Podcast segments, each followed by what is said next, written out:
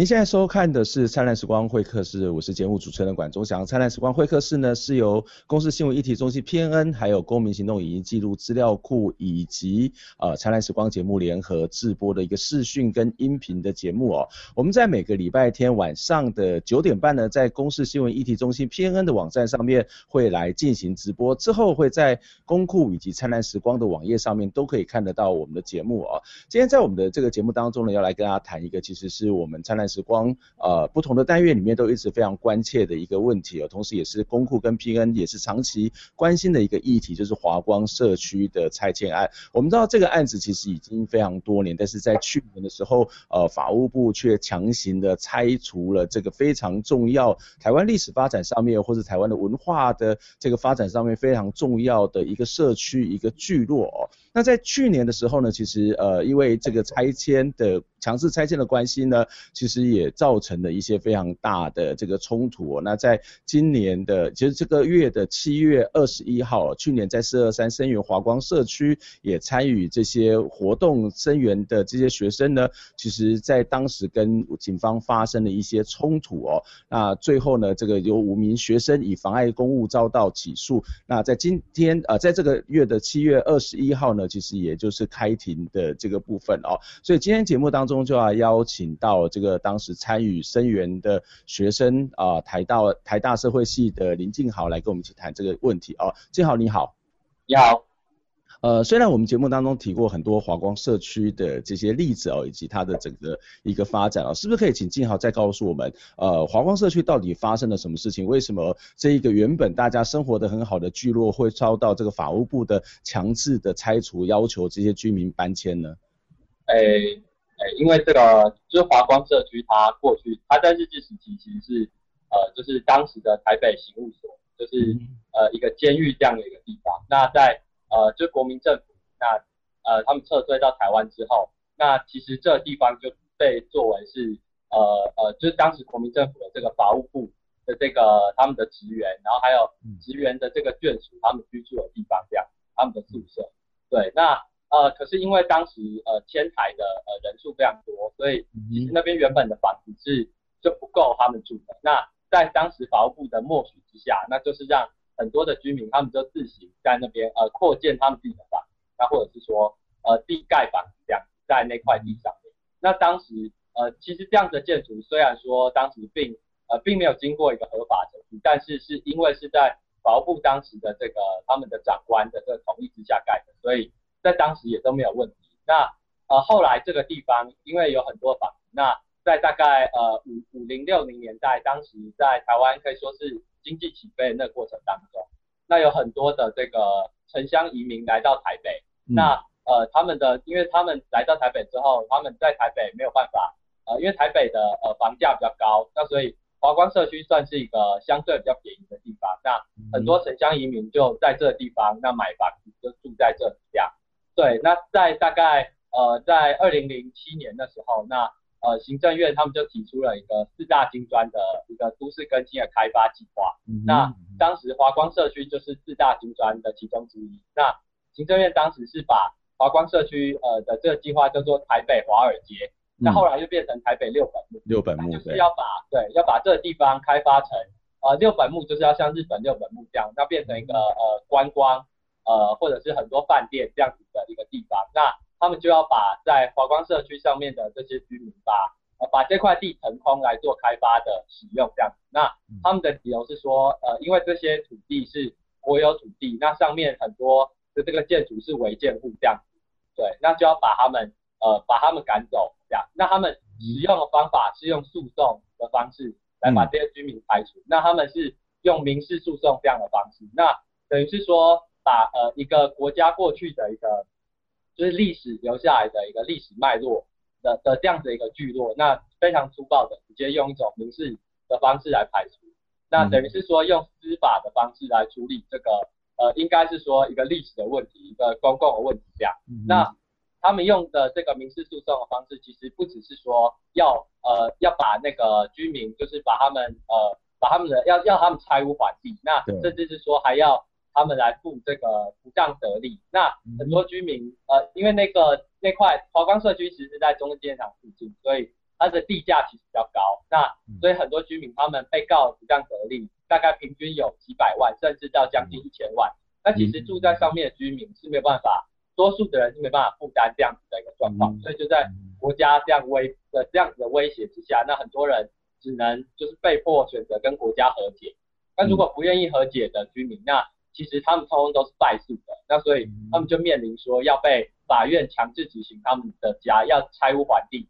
那还要付给国家这个不当得利这样。嗯哼，这其实类似的情形在台湾很多地方都发生哦。例如说，在几年前，其实呃很多人关切的这个，包括山阴部落啊，或者是这些呃这个西周部落这些都市和呃原住民哦，那其实在这个过程当中，也许并不是合法，但是其实就像你刚刚提到说，政府它是某种程度默许，甚至有些地方都还有发门牌号码哦。不过从这个一般很多的民众的角度来讲说，好啦，即使过去是这样子，那可是你既既然是一个非法的占地嘛，对不对？那国家把这块土地拿拿回来做一些更好的开发，为什么不可以呢？为什么你们这些声援的人要去反对呢？哎、欸，因为我那个华光反迫迁的主要诉求是要保障这个居民的居住权。那其实这个问题是说，呃，其实华光社区他们呃一直以来的诉求，并不是说要呃政府来呃，就是说要停止任何的开发计划，而是说应该要在保障居民的居住权这样的一个情况之下，然后。呃，在跟居民就是有一个妥善的参与的呃沟通这样一个机制之下，再去做任何的一个开发计划。那呃，虽然说这些居民他们的这个房子并呃并不是呃经过很多不是经过一个合法的程序，但是呃这个是必须要回溯到整个历史脉络，是因为呃当时非非常多的居民，那他们其实是在都市当中算是比较弱势的一个族群，那他们才必须要来。住到华光社区这样的地方，那呃，既然他们已经在这边住了相当久的一段时间，那那政府就应该要呃对他们这样的一个居住的事实，那包括说他们之后居住的一个权利要有所保障，而不是说呃直接用非常粗暴的这样的一个方式，嗯，那把他们赶走。那呃在抗争的过程当中，华光社区的这个抗争也常会援引就是国际两公约，呃人权公约这里面保障的人的居住权。因为呃，在这个其实整个拆除的过程当中，呃，法务部的做法就是直接把居民赶走，那没有提出任何呃安置居民的方案。那其中有很多居民，甚至是比较弱势的居民，他们，呃，像我第一次到社区的时候就遇到呃一个阿姨，那她她是她平常就是开一台回收车去捡，就是做很多回收这样的一个工作。那我们遇到她之后，然后就问她说，那你家如果你们家要被拆掉了，那之后。那他就说，我就睡在这台车子上面就好。所以可见说，呃，这部分其实是有非常多的工作需要做，有呃很多居民他们呃需要有一个呃下一个可以安置的地方。那他们其实实际上是这部分其实实际上对他们非常困难，尤其是在整个台北市现在房价非常高的情况之下。那无论如何，政府都应该要呃做一个最基本的保障，就是让居民可以呃维持他们一个有尊严的那。嗯适当的一个生活环境，而不是说直接把他们赶走。嗯，的确这是一个我们必须要更进一步去讨论，它绝对不是一个单纯合法或不合法，或者说霸占不霸占的问题哦。这件事情的这个所谓涉及到一个所谓的住的基本的权利，特别是从一个历史的脉络来看哦，它其实是某种程度上面是政府默许或者是某种程度认可的这样的一个发展的存在哦。那特别是它又涉及到一个所谓的居住权利，或涉及到一个整个所谓的住宅政策、社会福利政策一个更庞大的部分哦，它没有办法单纯的从一个法律的角度来看。不过在去年四月份的时候，时候其实华光社区也遭到强制的这个所谓的拆迁，强制的要这些居民迁离，而且经过了好几波的这样的一个过程啊。其实那天其实那一阵子整个华光社区，我自己都觉得仿如是戒严啊，就是包括呃公民影音资料库的记者或其他的甚至主流媒体的记者要进去采访，他都被这个拆迁的这个警察哦去整个挡住在外哦。当天发生了什么事情？为什么你们发生了一些所谓的警民之间的冲突，而警察要去告你们妨碍公务呢？嗯，就是在去年的这个四月二十三号的晚上，那因为隔天四月二十四号，呃，因为这个呃法院要强制执行金华街上那好几户民宅的一个强制拆除，那所以在前一天晚上，那呃声援华光的这个学生团体，那很多的这个公民团体就在呃华光社区的这个金华街要举办一个呃音乐会，那来表达。呃，就是反破千这样的一个诉求，一个理念这样子。嗯，对。那但是在前一天晚上的时候，那呃在下午大概五点多的时候，那警察就是先把呃就是隔一天隔一天早上十点才要执行的这个金华街的路段，他用呃就是用围篱把它整个封起来，那进行一个管制这样子，那就禁止任何除了呃居住在里面的居民以外的人进去这样子，那所以呃所以说。就是说，整个音乐会的场地也就被迫迁移到旁边这样。那在晚上，呃，在大概快将近深夜的时候，那有有一个就是华光社区的居民，那他就是呃，因为他呃他是住在华光社区嘛，那他也非常不满政府这样子的一个强制的一个拆迁，那所以他就在这个呃政府的呃盖起来的这个围篱前面，那他就质疑说，为什么要把我们的家用这样的围篱把它封起来？那为什么我要回家不能够？走我们家前面的路，那所以就在这个围篱前面，他就说，呃，我要回家这样。那呃，但警察的态度非常的强硬，就是呃，就是制止这个居民这样。那所以就引起就是大家呃，就是当场声援的人，那呃非常多支持的朋友的呃对政府的一个不满，所以大家就在呃警察围篱这个前面，然后来做一个诉求，就是说呃反破迁，然后呃要让华光居民回家这样。那在这个过程当中，那警察要也要阻止呃呃人民的抗议这样的一个动作，那所以就呃产生了一个冲突这样。嗯，那其实这个冲突呃在这个礼啊礼拜一的时候，也就是在七月二十一号的时候，其实在台北地方法院这个开庭嘛，因为检察官要以妨碍公务来起诉你们，那个开庭的结果跟状况是什么呢？呃呃当时是呃就是他们以妨碍公务来起诉我们那。呃，当天的状况其实是因为是法院第一次的一个审查庭而已，所以呃，结果的部分是还呃目前还不确定说之后的结果大概会怎么样，因为当天呃只是一个就程序审查这样子的一个动作，对，嗯，那实际上呃当天主要是说检察官也提出他的起诉理由，那呃呃这个就是这个帮忙学生的这个义务律师团，那也提出说呃为就是抗。答辩的这样一个理由，这样。嗯哼，这样的一个例子哦，其实呃，用妨碍公务的来起诉这些声援者，某种程度上面，我我自己会觉得，它可能会造成某种的寒蝉的效应，让很多人就是因为担心遭到法院的这种所经过诉讼的过程会被检察官起诉哦，那其实会不会造成这种所谓裹足不前的这种情况呢？嗯，因为实际上就是说，其实这个诉讼它。进入到，呃，先不论说诉讼的结果到底是有罪还是无罪，就是光是进入到这个程序里面，就对非常多的人造成非常多的巨大的压力。这样，那包括说，呃，可能是心理层面上的压力，面对国家的这样诉讼，那你不确定说会不会有前科或任何记录。那，呃，甚至是说，其实多数人的状况是说，呃，来自家里面的压力会非常的大。那无论说你的结果是怎么样，光是家里面收到传票，那收到可能接到法院打来的电话，那很多人的家长其实就会非常的紧张，非常的担心这样。你你自己的你自己的压力是什么？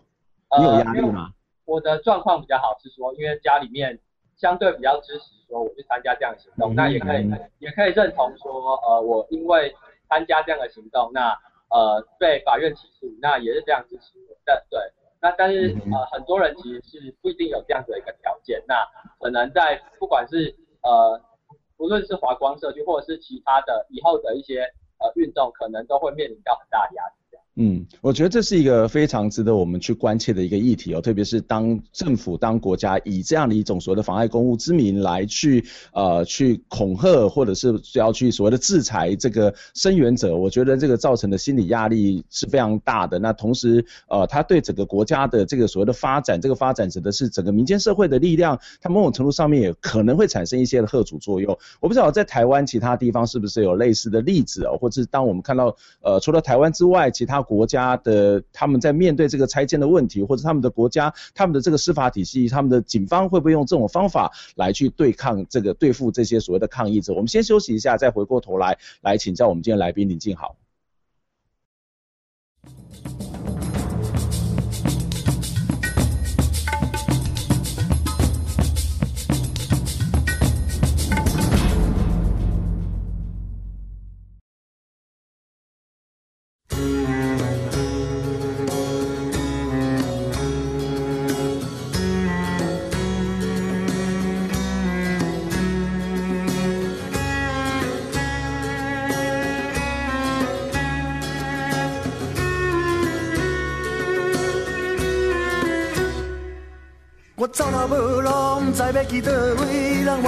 伫一个通树铁壁的城市。我走啊走啊走啊走，甲用要喘气，也看无咱的未来到底是伫倒位。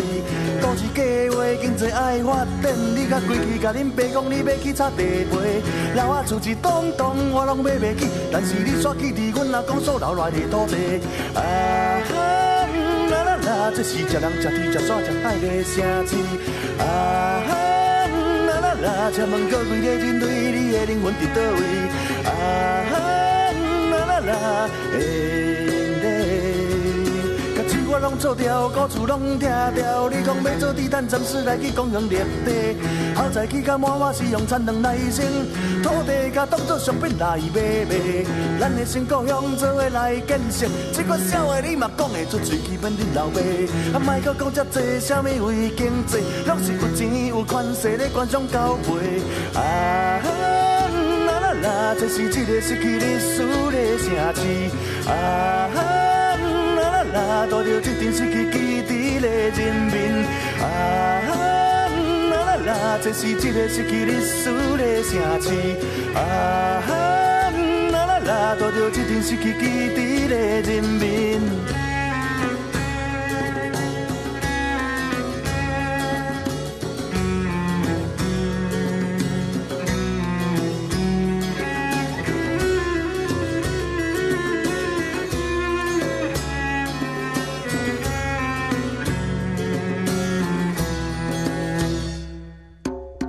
民。去倒位，人活伫一个通树铁壁的城市。我走啊走啊走啊走，甲用袂喘气，也看无咱的未来到底是伫倒位。都市计划经济爱发展，你甲规矩甲恁爸讲你要去插地皮，老啊厝一栋栋我拢买袂起，但是你煞去伫阮阿公所留来的土地。啊哈，啦啦啦，这是一个失去历史的城市。啊哈。啦，带着一群失去基地的人民。啊，啦啦啦，这是一个失去历史的城市。啊，啦啦啦嘞。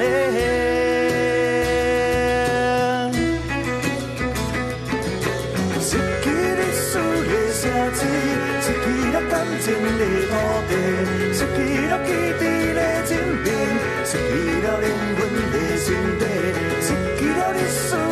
城市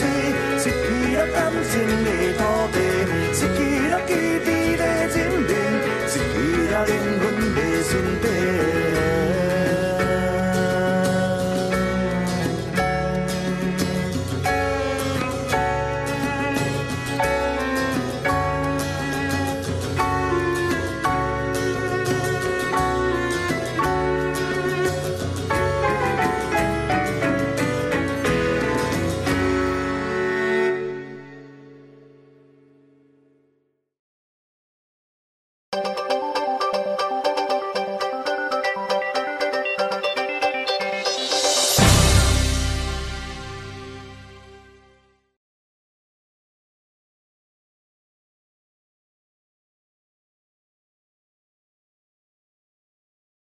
欢迎再次回到灿烂时光会客室，我是节目主持人管中祥。灿烂时光会客室呢是由公民行动影音记录资料库、公司议题中心 PNN 以及灿烂时光节目联合制播的一个视讯跟音频的节目。我们在每个礼拜天晚上的九点半，在 PNN 的网站上面可以看到我们节目的直播。之后呢，在公库以及灿烂时光的网页上面也可以看得到这个所谓视讯节目的播出哦。那在今天的节目当中，要来跟大家谈一个，就是我们节目或者是公库 PNN 长期关心的一个议题哦，就是所谓的华光拆迁的事件哦。我们刚刚谈到的是，在这个礼拜一，也就是七月二十一号的时候呢，这个华光社区的声援群众，去年去声援的群众呢，其实有五位遭到这个检方的以妨碍公务来起诉哦。这是礼拜一的时候，他们第一次开庭哦。那今天在我们节目当中跟我们一起聊天的是声援学生啊，台大社会系的林静豪，静豪你好。你好。呃，我们刚刚有谈到一个问题，就是国家用这一种所谓的妨碍公务的理由，会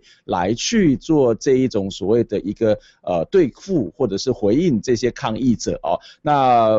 刚刚也提到说，其实有些同学或是有些这个收到传票的这些朋友们，他事实上会有一些在心里的压力。这样的一个例子，在台湾其他的抗争事件当中，是不是也发生过？那其他国家的政府或是他们司法单位，怎么样去面临这些抗议者呢？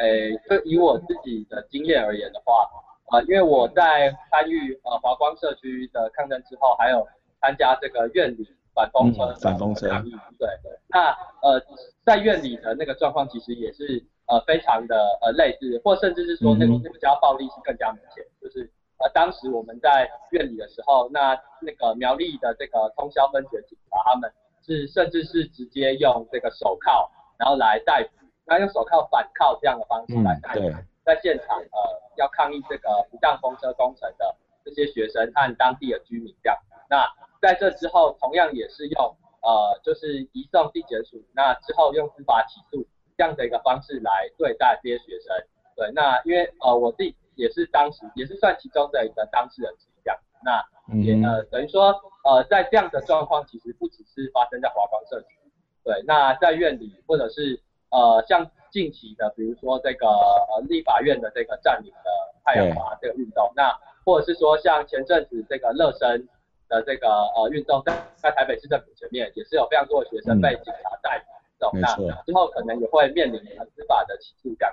对，嗯、那这等于是说国家就是告诉你说，呃，你如果到很多地方去，不管到什么地方去参加这些抗议，那他都用这样的方方法来对付你，那到最后可能你。的这个就会有非常多的诉讼，那有非常多的时间必须要花在法院来呃处理这些诉讼这样，那这呃或者是甚至说，因为在这过程当中要付出非常大的成本，那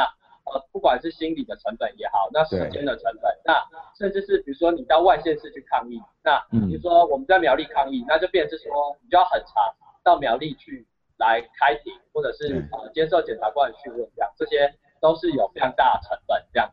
那其实就我所知，在这个呃国外的例子是，呃比如说我们在呃针对院里反封车，呃当时警察是以强制罪来起诉我们这些声援的呃呃声援者，对，那针对这部分，那有很多学者也有做一些呃国外案例的比较，那比如说在德国，那在德国因为每年就是德国这个反核运动，他们每年都会要呃反对说这个从呃，就是从法国要来运运走这个核废料，那它铁路会经过德国，那其实非常多的大学生他们就会号召到这个铁铁路上面来，就也等于说也是卧轨，然后来阻挡这个核废料运送。对，嗯、那其实，在后来在呃现在的状况是说，在经过他们法院的一个呃判决之后，其实这些学生他们就算把自己用铁链绑在这个铁轨上面，都不构成。嗯刑法的强制罪，嗯、那甚至是说在很多的呃其他的一些国家，他们可能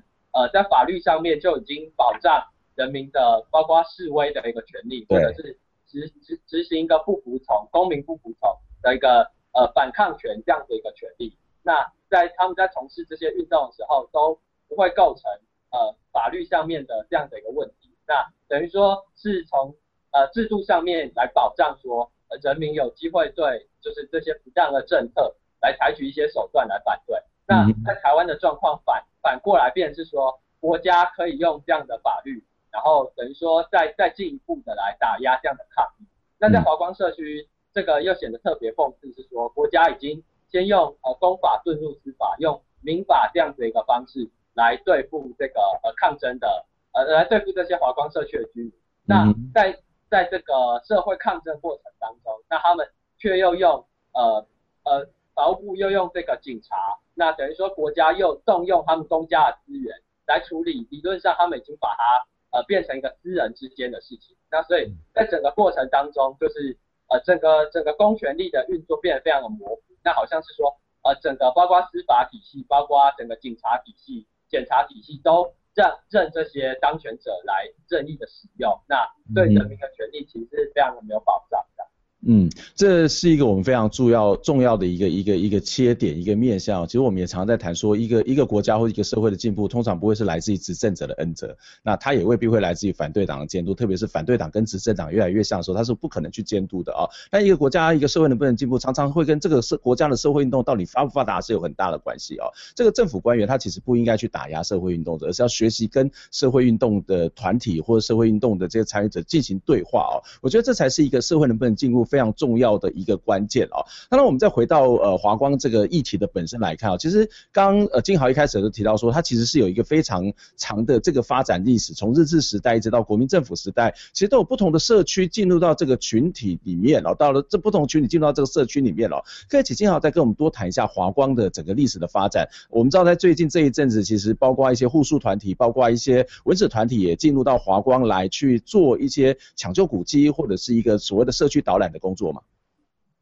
就是因为华光社区，呃，它其实历史可以说非常悠久，大概有呃有有将近百年这样的历史。因为在这个日治时期的时候，它就是一个呃就是一个台北刑务所这样子的一个地方。那其实就是呃因为它是一个刑务所，所以其实在这个地方的历史，它就有非常多呃包括这个呃不只是说呃呃建筑上面历史上面的意义，那甚至是说很多人权方面的意义，因为它。作为一个刑务所，所以很多其实当时包括呃呃这个反对当时呃这个抗日的一个反殖民这样一个运动的一个很多的这个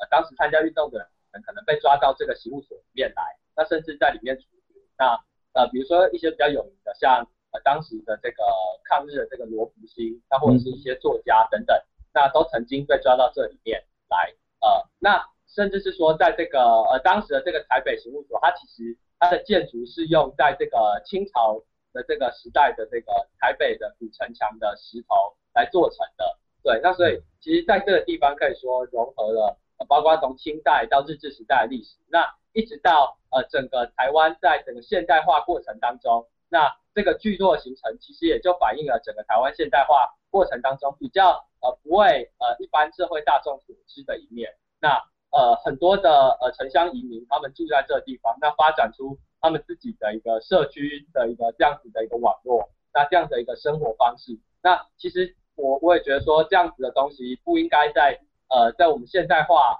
的整个过程当中，那就很轻易的被淘汰掉。那为了整个呃可能是国家少数的呃某些财团资本家他们开发的需要，那就把这些历史的记忆，那把这些人。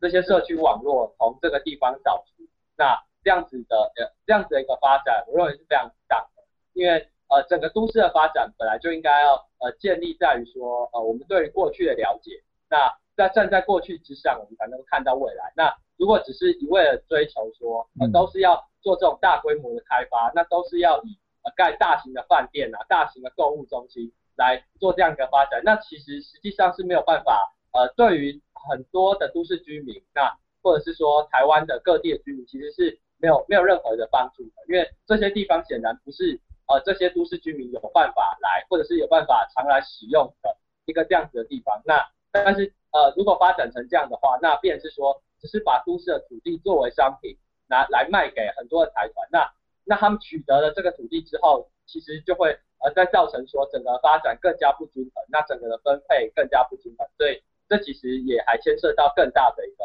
呃发展的一个结构上面的问题。嗯哼，的确有一个一个城市，如果它没有记忆哦，一个城市如果只有这个金钱，我想它不但只是一个只有铜臭味的一个地方，它可能连它的历史都会整个被忽略掉哦。我不晓得你刚刚谈到这么多的一些历史的建筑或是历史的遗迹，在这一次华光社区的拆迁过程当中，特别是他们要去盖的一个叫做台北六本木，以经济发展为主的一个新的这些所谓的商业区，这些这些主迹或是这些历史建筑有受到任何的破坏吗？还是？政府他们会想要去保存它们，还是他们已经不见了呢？诶，就是目前的状况是说，呃，台北市政府它只有指定这个华光社区，呃，比较南边的地方，呃的，呃，包括一些官舍，那，呃，呃，过去台北刑务所留下来的一个公共浴场，那还有南边的这个过去的古城墙这样子的一个地方作为古迹。那在北边的官舍的部分，那它其实是没有，呃，做，呃，没有把它指定成古迹。那它好，呃，目前也是随时都有可能面临被拆除的这个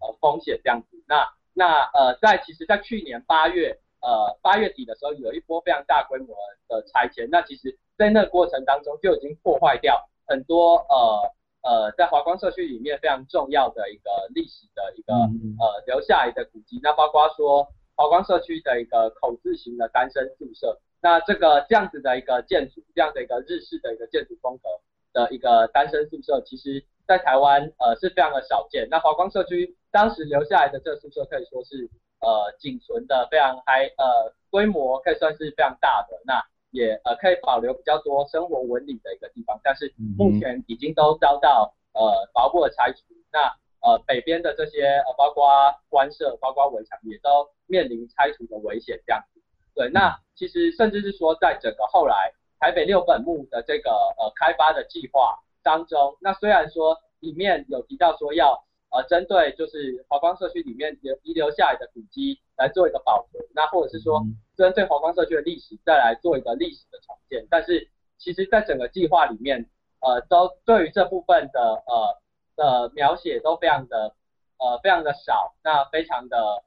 不实际这样子。那甚至是说，他们连原本的这些呃呃古迹的这些宿舍的位置在哪里，他们都没有办法明确标示出来。嗯，那其实呃华光社区在目前的整个呃关于文史的整个呃呃文史保存的整个运动的方向里面，非常重要提到就是说，呃对于古迹的保存，我们的观念并不能只是说，呃我们留下其中代表性的建筑，那以后给别人看，这样就叫古迹保存。那其实这样的观念是错误的，因为整个古迹它的文化，应该是要把整个它的文化脉络、文化的整个纹理都把它保存下来。那所以呃，如果只留下一段古迹，然后跟你说呃这以前是什么，这样是不够的。那应该要把整个的历史，因为历它整个在那边的生活是呃一个一个有脉络的、有纹理的一个过程，而不是说呃留下一栋建筑就呃给你看，这样作为一个展示品。那这样子对于以后的呃我们来认识到整个当时的历史、整个的文化都是非常不足，等于说。只是做一个表面这样，那这也是之后必须要争取的一个方向。嗯哼，呃，房子拆了，那人呢？历史的建筑被拆了，这些被强迫拆迁的居民又到哪里去？公民行动影音资料库曾经做过一个专题来去探讨这些民众离开这个社区之后的这个生活方式。我不晓得最近他们过得好吗？嗯，就是很多的这个居民，他们现在其实都只是呃，在一个中。中间过渡的过程当中，那呃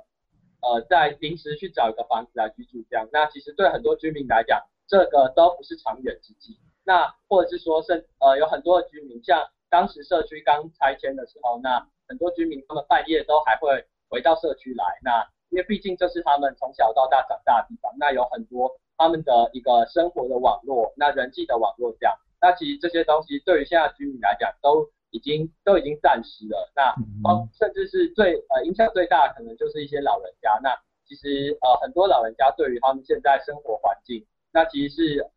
很难够很难去习惯的，毕竟是离开他们生活一辈子的地方，那呃老人家又对于适应新的环境上面，呃可能需要花费更多的时间这样。子，那呃但是目前最严重的问题还是说很多居民没有办法找到一个他们得以长期安身立命的地方这样。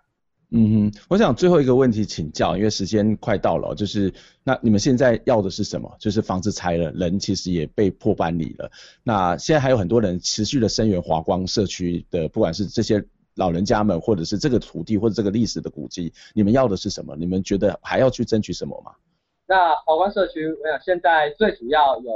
大概几个方向诉求。那第一个就是说，在不当得利的部分，因为就算房子都拆了，居民还是。背负着很大的不当得利，嗯，那这个部分也是历史上面问题，那政府不应该用这样的方法来逼迫居民。那这个部分是首先我们认为说应该要呃以一个专案去处理的，政府应该来解决这件事情。那第二个就是说呃房子拆了，但居民现在还没有一个可以长久安身立命的地方，那所以再来整个的安置方案是非常的重要，政府必须要提出一个适当的安置方案来安置这些被迫离开家园的居民。那第三个是说，在整个呃，因为像刚刚有提到说，像华光社区这样的例子，不止在华光社区，在全台湾很多其他地方都还有。那所以针对这个国有土地上面的一个违建户的一个历史问题，那国家应该要提出一个修法，那未来不再用这种强迫用破迁，那用诉讼的方式来告别人，应该要有一套完整的呃制度来解决这个问题。这样，那最后一个就是说，在整个华光社区未来的开发当中，那应该要呃应该要纳入更多公民参与的机会。嗯、那包括说怎么来保存这些华光社区的文化资产，那未来的发展怎么让呃华光社区现在被清空这些土地，在未来能够呃能够符合台北呃住在台北市的这些市民，或甚至是说全台湾其他的这些呃人民的需求，应该要以这样子的方式来作为一个发展方向。那所以整个过程当中必须要纳入更多民间的意见，这样。嗯哼，房子被拆了，人被赶走，可是很多的问题一样是留下来，很多的问题一样是没有解决哦。那这需要我们很多的民众共共同来去关切，甚至要去采取行动哦。那今天非常谢谢呃林静豪同学来接受我们的访问，希望下次有机会能够跟静豪有聊更多有关华光社区或者更多有关拆迁的这样一些议题。谢谢静豪，谢谢，我们下礼拜空中再会，拜拜。这款社会你嘛讲会出嘴，基本你老爸，啊莫阁讲遮济，啥物为经济，拢是有钱有权势咧官商交配。啊啦啦啦，这是一个失去历史的城市。啊啦啦啦，带着一群失去基地的人民。啊啦啦啦，这是一个失去历史的城市。啊啦，带着这阵失去基地。的人民。